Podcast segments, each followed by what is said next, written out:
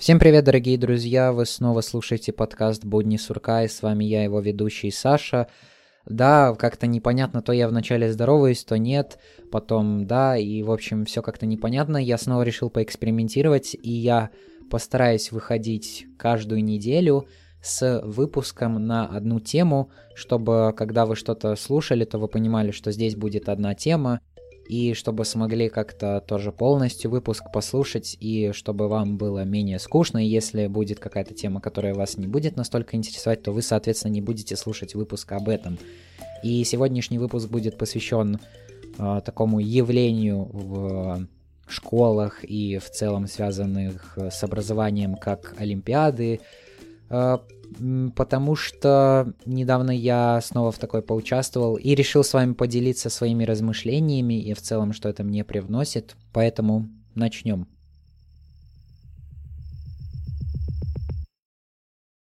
А, что в целом вообще представляет из себя Олимпиады?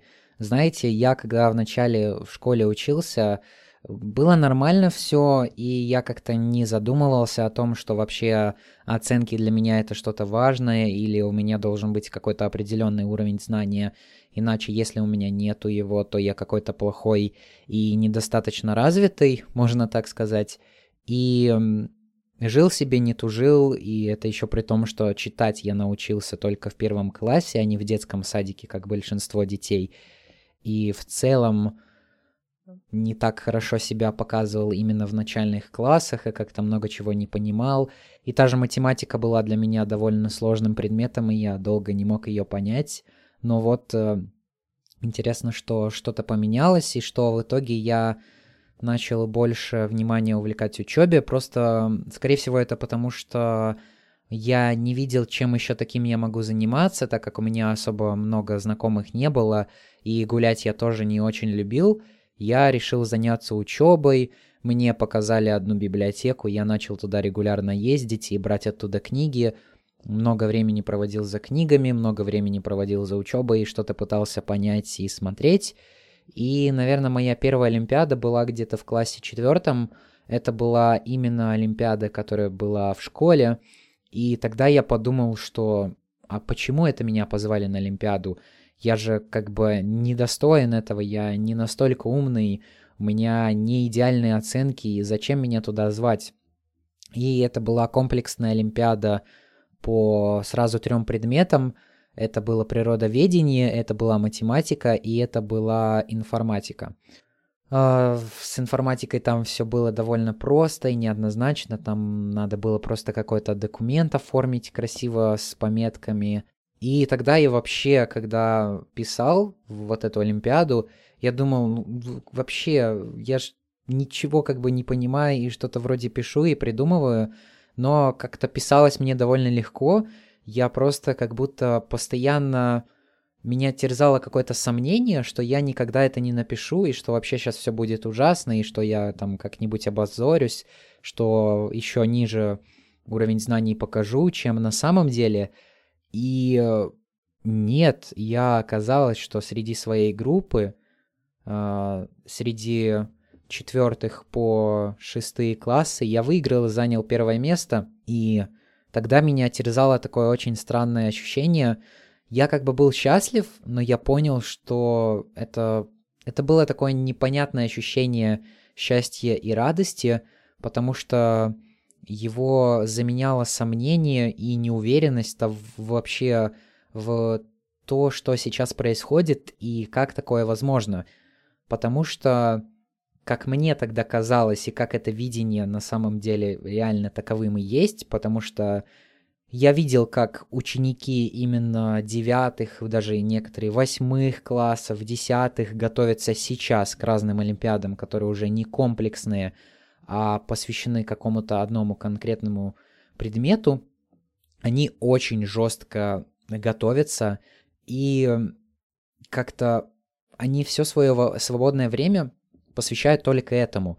И непонятно вообще, как они живут, грубо говоря, потому что все, что ты делаешь вне школы, ты не идешь не гулять с друзьями, ты не читаешь даже книги, потому что у тебя просто нет на это времени твой мозг забивается настолько сильно, то, что ты уже просто не способен потом анализировать текст.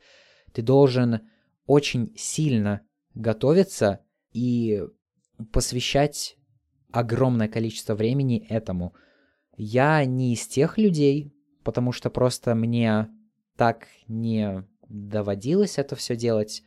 И в целом Олимпиады из себя представляют как такую экстремальную проверку, какой-то экзамен, который особо не повлияет на твое окончание школы. Скорее, Олимпиада может повлиять на твое дальнейшее поступление, потому что, как у нас, допустим, в Латвии есть, что если ты получаешь какое-то место по Олимпиадам физики, химии, математики, то у тебя есть преимущество над другими при поступлении, что тебе там не надо сдавать какой-то вступительный экзамен, допустим, если ты поступаешь на уклон физики или, соответственно, химии и так далее, и тебе в целом легче жить, но просто такие результаты в целом получить очень сложно. Даже за последние годы, вот то, что я видел, эти олимпиады проводились в таком полуэлектронном уровне. Допустим, по физике было так, что э, ты просто приходишь в компьютерный класс, тебе дают 4 задачи и 4 часа, чтобы их решить. Соответственно, на одну, час, на одну задачу у тебя есть час, и делаешь, что хочешь, грубо говоря. Ну, понятное дело, тебя садив в такой кабинет, где есть какие-то преподаватели, которые следят за тем, чтобы ты, сидя за компьютером, не открывал какие-то дополнительные вкладки, потому что ответы надо вбивать именно в компьютере, и тебе дают отдельный лист, лист, чтобы ты все это считал, и калькулятор тоже, чтобы все это считать, и ты просто 4 часа посвящаешь тому, что все это считаешь. То есть это можно назвать некоторой подготовкой к тому, что будет дальше, к тому, что будет в будущем, что тебе придется кучу задач делать, какие-то сложные проекты, исследования и подобные вещи, но как-то, если если наступает этот период времени, когда тебе надо готовиться к Олимпиадам, то он просто ужасен, потому что ты все, что ты делаешь, это, допустим, если это какие-нибудь даже просто два предмета, а, потому что обычно эти Олимпиады довольно близко, и ты должен проводить свое время за подготовкой к таким Олимпиадам, то ты каждую неделю если у тебя довольно свободный учитель, который может позволить в своем графике освободить для тебя время для подготовки к Олимпиаде, то это будет чуть ли не каждый день, кроме выходных. Хотя нет, на выходные ведь тебе тоже дадут задачи, и ты тоже должен будешь делать и готовиться. И есть люди, которые обладают некоторыми магическими связями, которые в реальности каким-то магическим образом, не зная ничего, получают первые места на Олимпиадах и получают максимальное количество пунктов, при том, что естественное количество пунктов, ну вообще естественные результаты это те, в которых нету ни одного человека, который получит максимальные пункты. Потому что если это так, то это человек какой-то или робот, или подстава, или что. Я не уверен в какой-то даже не просто долгосрочности его жизни, а в том, что с ним будет дальше. Страшно представить, будет ли это вообще человек и на что он будет рассчитан. Uh, да, возможно, вот то, что я вам сейчас описал, может показаться какой-то страшилкой, непонятно чем, и uh, я думаю, что у вас есть знакомые, которые так или иначе участвовали в Олимпиадах, или вы участвовали в Олимпиадах, и эм, все зависит от человека, конечно же, и от его желания, и от учителя, будет он тебя готовить или нет, потому что лично у меня есть любознательность и можно так сказать, любовь к таким предметам, как физика и математика, и, соответственно, мне интересно себя попробовать в них. И в рамках школы я понимаю, можно сказать, все. Но когда приходит этот олимпиадный уровень, и когда я начинаю готовиться к некоторым задачам именно олимпиадным, я понимаю, что как будто в моих знаниях есть какой-то пробел, что я что-то не получил и что-то не понимаю, что просто неизвестно, как мне восполнять этот пробел. Несмотря на то, что учителя тебе разбирают эти олимпиадные задачи, и ты вроде как что-то понимаешь, но все-таки ты ощущаешь, что у тебя есть какой-то пробел знаний, и что ты пытаешься сколькнуть выше головы, выше крыши. И из-за этого лично у меня не то чтобы... Ну, в принципе, да, это можно назвать неуверенностью каждый раз, когда я пишу Олимпиаду, хотя, в принципе, это обычное дело вообще при всяких таких сложных работах. Но просто я чувствую, что как будто я, ну, не достиг того интеллектуального развития и просто не могу писать эти Олимпиады, потому что у меня есть какой-то пробел, который непонятно как надо заполнить.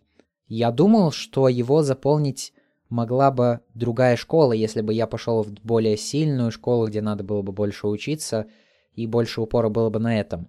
Но вот э, тогда вопрос, как бы все это было, и, как вы, может быть, помните, в одном из выпусков я говорил о том, что я робот, и что я заточен только под обучение, и спустя выпуски, возможно, ну, я думаю, что, в принципе, вы заметили, я стала чаще смеяться, как-то более веселее, возможно, себя вести, и э, шуточки, прибауточки, чтобы просто разнообразить и чтобы не все время говорить о каких-то скучных и неинтересных вещах, возможно, для кого-то, или просто чтобы вам не становилось слишком скучно.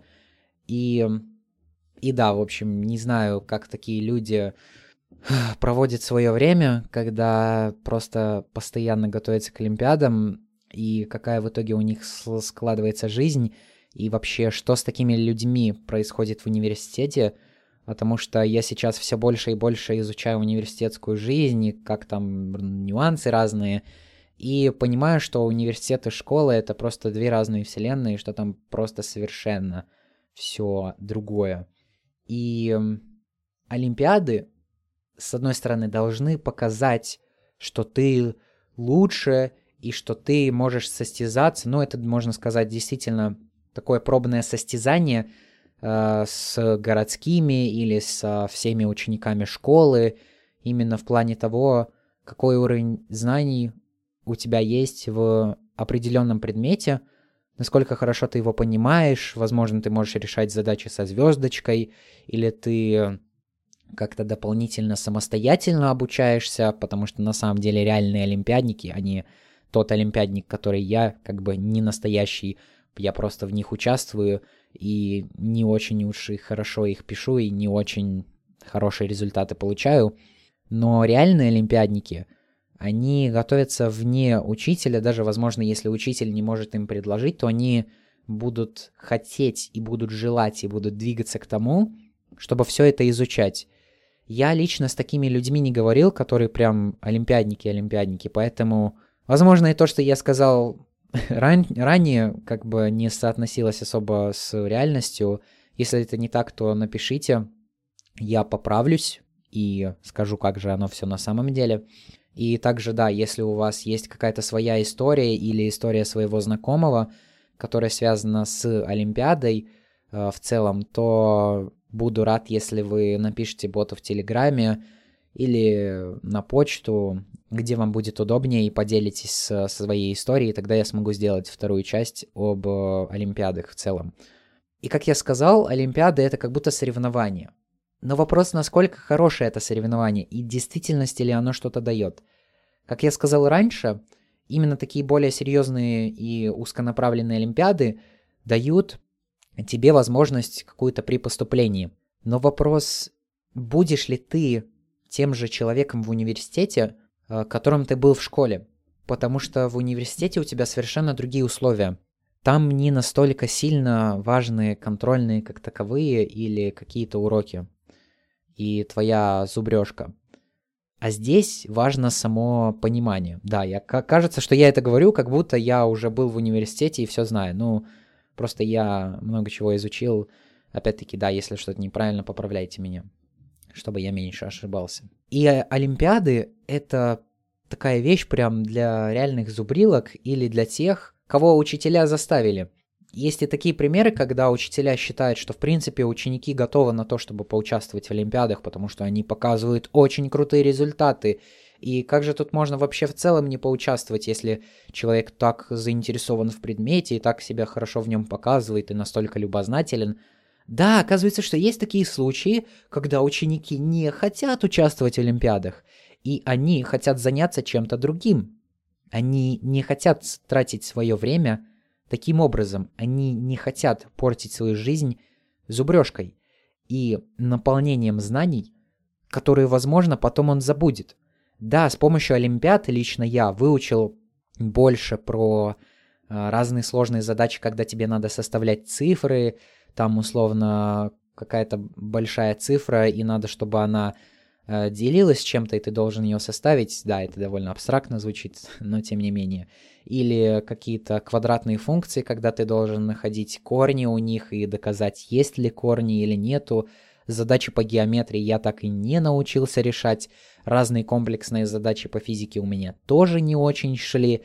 Хотя интересно, что именно в предыдущие года, в 10 и в 9 класс, я получал, э, как это сказать, знак почета. Я не знаю, как это на русском языке называется, на латышском это называется адзинейба. Когда тебе говорят спасибо за то, что ты принял участие, но это дают тогда, если ты занимаешь около призовые места. Как я понимаю, это с десятых по шестые места в самой Олимпиаде. Понимаете? То есть это я участвовал в таких Олимпиадах, где участвовало порядка четырех, нет, сейчас, чтобы не соврать, около двух тысяч людей, именно группы 10 и 9 класс. И вот среди них я получал там около призовые места, но призы я не получил. И за это мне дали такой диплом маленький, который также никак не повлияет на то, что я буду как-то в дальнейшем там лучше поступлю куда-то. Но лично на своем опыте могу сказать, что учителя обращают внимание на учеников даже тогда, когда они сами говорят о том, что они не достигли того уровня, и учитель видит, что им еще ого куда стремиться, чтобы участвовать в каких-то серьезных олимпиадах по таким предметам, учителя видят что если ученик заинтересован и участвует в их предмете, то этот ученик действительно старается, и он интересен, и его не всегда стоит отправлять в Олимпиады, несмотря на то, что он хорошо как-то делает уроки и в целом что-то помогает.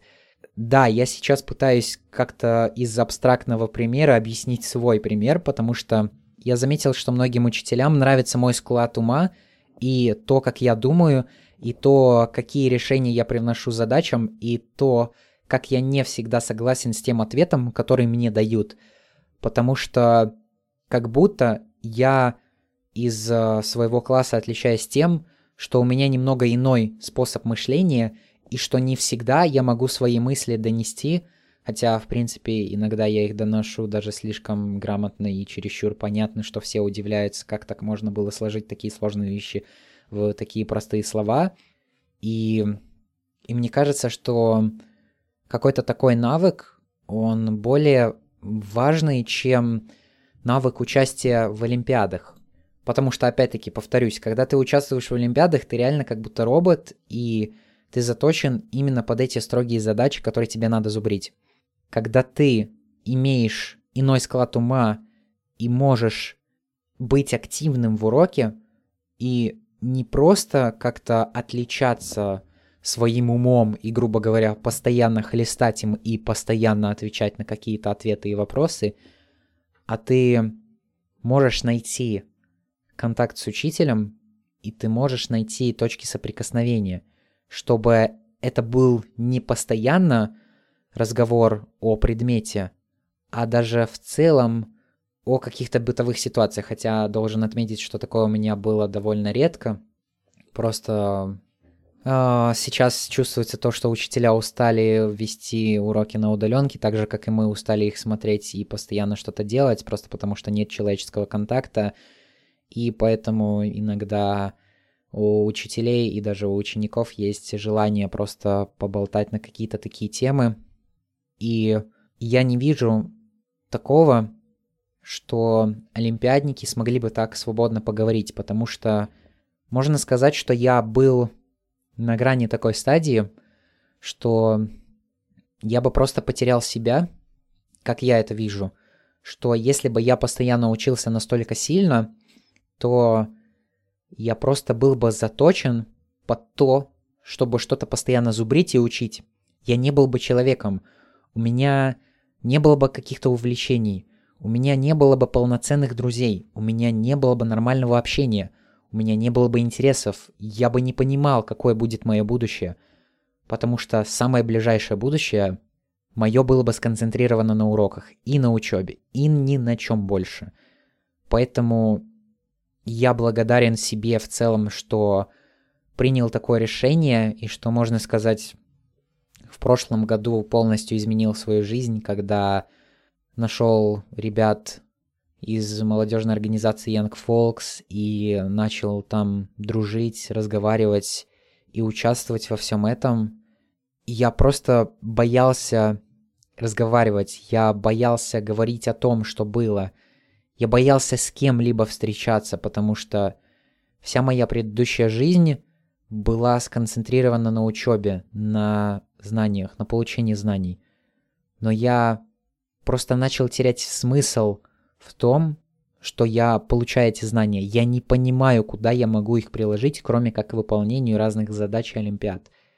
Да, я не был олимпиадником, но если бы я продолжил настолько же много учиться, я, во-первых, не знаю, в каком бы я состоянии был и где бы я был, но, возможно, я бы стал тем абстрактным олимпиадником, которого я себе представляю, что я просто учился бы, и не было бы этого подкаста, не было бы тех много уже проектов, которые, в которых я принимаю то или иное участие, просто все было бы иначе, и сейчас это прошлое как будто напоминает мне о себе, и тот факт, что я сейчас тоже принял участие в Олимпиадах, и в целом я решил записать этот выпуск про Олимпиады только потому, что я недавно принял в такие участия, ну, только потому, что я недавно принял участие в двух Олимпиадах как раз-таки по физике и по математике, но я в них принял участие не чтобы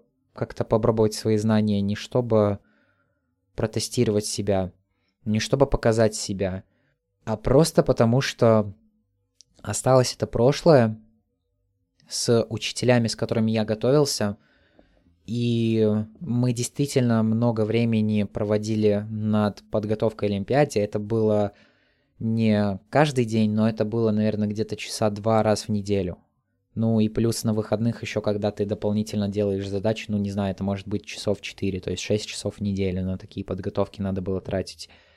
И это еще не так много, как казалось бы. И мне просто было их жалко, потому что они желают, чтобы я попробовал себя, и в них как будто до сих пор остался тот лучик надежды, что они не зря тратили на меня столько времени, не зря вкладывали те знания, которые есть у них, и те способы мышления и решения задач, которые есть у них, чтобы я показал себя и чтобы отличился. Но, к сожалению или к счастью, этого так и не случилось. Поэтому мне снова предлагают принять участие в Олимпиадах, и мне просто жалко отказать, потому что эти учителя, ну, мы много времени проводили за подготовкой, и мне просто было их жалко. И я уверен, что в следующем году будет что-то похожее, но я надеюсь, что теперь я смогу отказать, потому что в этом году я хотя бы одной учительнице отказал, с которой я не так много проводил времени и, в принципе, не проводил, потому что это было чисто случайно по географии, что мне предложили принять в прошлом году участие, и я ее прям понял, что я ничего не понимаю, там столько разных терминов, я не знал, что с геологией, географией и в целом столько разных терминов может быть связано, что я понял просто нет, спасибо, это не мое. А физика, математика чисто из-за любопытства, потому что сейчас из-за разных рабочих проектов я не столько времени уделяю учебе, и я подумал, что было бы круто, если бы я смог снова что-то восполнить и вспомнить больше. Но нет, я понимаю, что я не олимпиадник, и что это как-то не мое. Да, это интересно, но это очень сильно изматывает. И если учителя находят время на подготовку, то ты просто, ты просто умираешь, можно так сказать. И да, это хорошая подготовка к университету, когда тебя закаляют, когда тебе надо курсовые работы делать, когда тебе надо там разные исследования делать. э, научные работы писать, исследовательские. Это тебя действительно закаляет и готовит к таким условиям, но больше особых плюсов я и не вижу, потому что когда ты готовишься вновь и вновь, повторяешь эти задачи, ты становишься тем самым роботом, которого я описывал раньше, которого вы на самом деле можете услышать в прошлых выпусках. Того человека, который был максимально не уверен в том, что он делает. Не просто в учебе, не просто в Олимпиадах, а во всей жизни. Он боялся, что его будут преследовать последствия прошлого, и что они все ближе и ближе, и что вот-вот они тебя настигнут. Если ты не задумаешься и не повернешься на 180. Если ты поймешь, что ты идешь неправильно. И хорошо, что я нашел смелость в себе и прошел просто через эти трудные ситуации и не стал тем, кем я боялся стать. И теперь я просто чувствую, что я прошел этот этап и что мне надо двигаться дальше. Это был хороший урок, и кто-то может любить эти Олимпиады, кто-то нет. Просто это такие вещи, у которых есть, как и, как и у всего, у всего есть свои плюсы и минусы. И так и здесь. Мы видим, что это хорошо, когда ты готовишься, проверяешь свои знания, тренируешься, показываешь себя, возможно, и выигрываешь. Но вот если ты выигрываешь, то ты, скорее всего, очень много времени на это убил. И вот стоило ли оно того? И будешь ли ты в действительности понимать, и пригодится ли это тебе во время того, когда ты будешь работать, когда ты получишь профессию, когда у тебя будет стабильное рабочее место. То, что ты решаешь в Олимпиадах, никак не связано с реальной жизнью. Иногда там берут по геометрии какие-то задачи из реальной жизни, и по физике тоже берут реальные задачи в жизни. Но сейчас в век цифровизации, технологий, искусственного интеллекта, нейротехнологий, нейроинтерфейсов. Сейчас предлагается столько сторонних решений, что я просто не понимаю, зачем решать эти Олимпиады. Что они тебе в действительности дают? Потому что, когда я начал погружаться в этот мир, когда я только начинал становиться так называемым олимпиадником, я понял, что, ну, точнее, оглядываясь именно в прошлое сейчас, я понял, что так или иначе сам по себе термин Олимпиад и эта концепция того, что ты должен столько зазубривать в таком раннем возрасте, не наслаждаясь детством, о котором я на самом деле сейчас жалею часто, когда вижу, что подростки 12-14 лет гуляют вместе по бандам. Да, возможно, они делают какие-то не такие вещи – но не наслаждается жизнью. Этого наслаждения не было у меня. И я понимаю, что его придется восполнять. Я еще не знаю, как это аукнется мне в будущем. И как это вообще на все это повлияет. Огромное вам спасибо за прослушивание этого эпизода. Надеюсь, вам было интересно выслушать мой рассказ и как-то, может быть, узнать со стороны, если вы никогда не участвовали в Олимпиадах или не представляли в целом, как это работает. Этот выпуск в целом был для меня такой хорошей психотерапией, можно сказать, выговорился и аж на душе стало легче.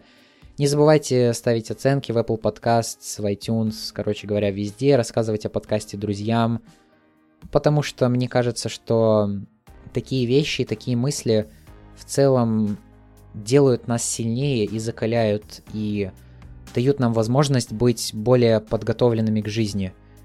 И надеюсь, вам понравится этот формат, когда я буду говорить и посвящать полноценное время одной теме и как-то ее разжевывать полноценно, а не то, как я это делал раньше. И посмотрим, что в целом из этого получится.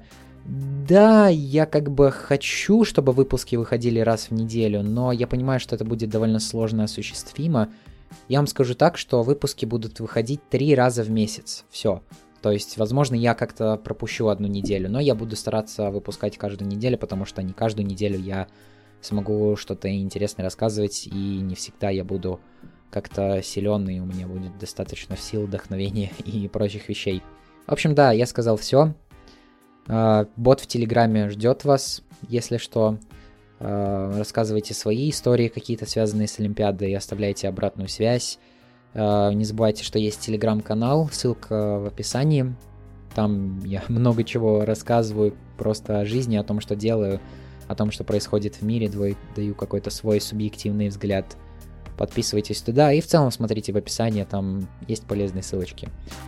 Еще раз спасибо, что были на связи. Удачи вам и пока!